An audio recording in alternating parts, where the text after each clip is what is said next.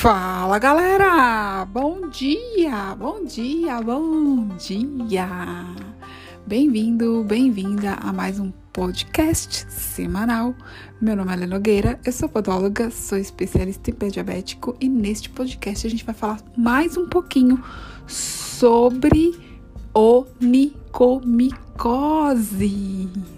a série então vamos falar hoje sobre a onicomicose subungual distal e lateral, tá?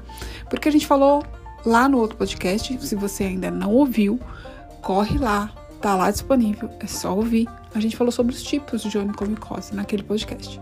E hoje a gente vai começar a destrinchar aí é, algumas questões sobre as onicomicoses, os tipos de onicomicose. Então, hoje a gente vai falar da OSDL, ok? Então, a OSDL é um tipo mais comum, mais comum que a gente vai pegar aí nos consultórios de podologia. Porque ela é muito característica, tá? A unha, ela se contamina via região subungueal distal ou a dobra lateral da unha, tá? Por isso que ela é muito, muito comum. Por quê? Porque os clientes cortam a unha muito curta e fica uma porta de entrada. Ou tira demais na dobra lateral, tira demais nas pregas laterais e também fica uma porta de entrada, tá? A maioria das vezes, essa unha ela acaba se infectando por dermatófitos e não dermatófitos, mas também pode acontecer dessa unha se contaminar por leveduras. Então, é para mim a, a, a, o tipo de onicomicose mais difícil de ser tratado. Por quê? Porque sem o exame vai ficar difícil de identificar o fungo. E aí a gente não vai saber se esse fungo é um dermatófito, se ele é um não dermatófito, se ele é uma levedura. Os fungos mais é, característicos desse tipo de onicomicose, o fungo que mais acaba cometendo esse tipo de patologia, né, na OSDL, são os trichoptons, tá? Tanto rubrum quanto mentagroftis. Esses dois são mais comuns. Tem outros, Ale? Tem, tem outros, mas esses são os mais comuns. Clinicamente, você vai ter aí uma apresentação de cromoníquia. Quem estava lá na minha live, tá? É, sabe o que é cromoníquia. Se você não estava na minha live, essa live tá salva lá no Podologia Expert, tá bom? Se você ainda não é aluno, procura a Carlinha, que ela vai poder te auxiliar aí como você faz essa assinatura.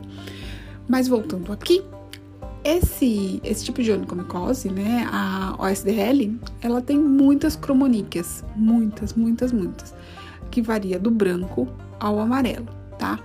Característica de onicólise distal com ceratose subungueal, tá? Então, muito provavelmente, se você pegar alguma unha com esse aspecto, então ela é uma OSDL.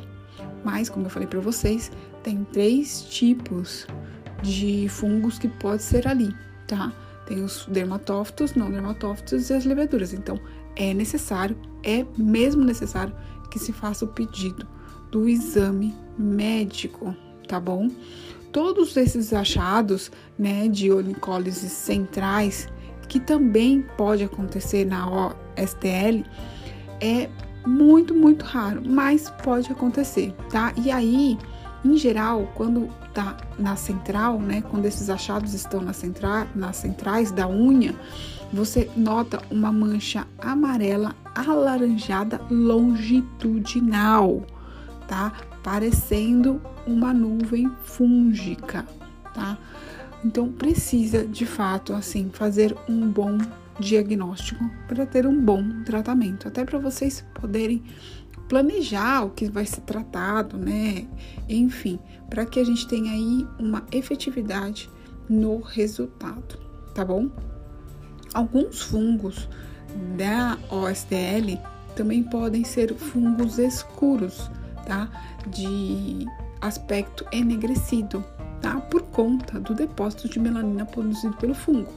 Então precisa realmente olhar tudo, tudo, tudo, tudo, tudo, todas as características que esse fungo pode trazer para a unha do seu cliente. No próximo episódio, a gente vai falar um pouquinho da OSP, onicomicose sumbungueal proximal. Beleza? Então eu vejo vocês lá, só fazendo um resumo muito rápido, tá? A OSDL, clinicamente, ela apresenta então ceratose submungueal, onicólise, cromoníquia e pode, em alguns casos, casos mais crônicos, casos mais antigos, começar a dar uma paroníquia no seu cliente. É isso, eu fico por aqui e a gente vai se falando. Um beijo, tchau, tchau!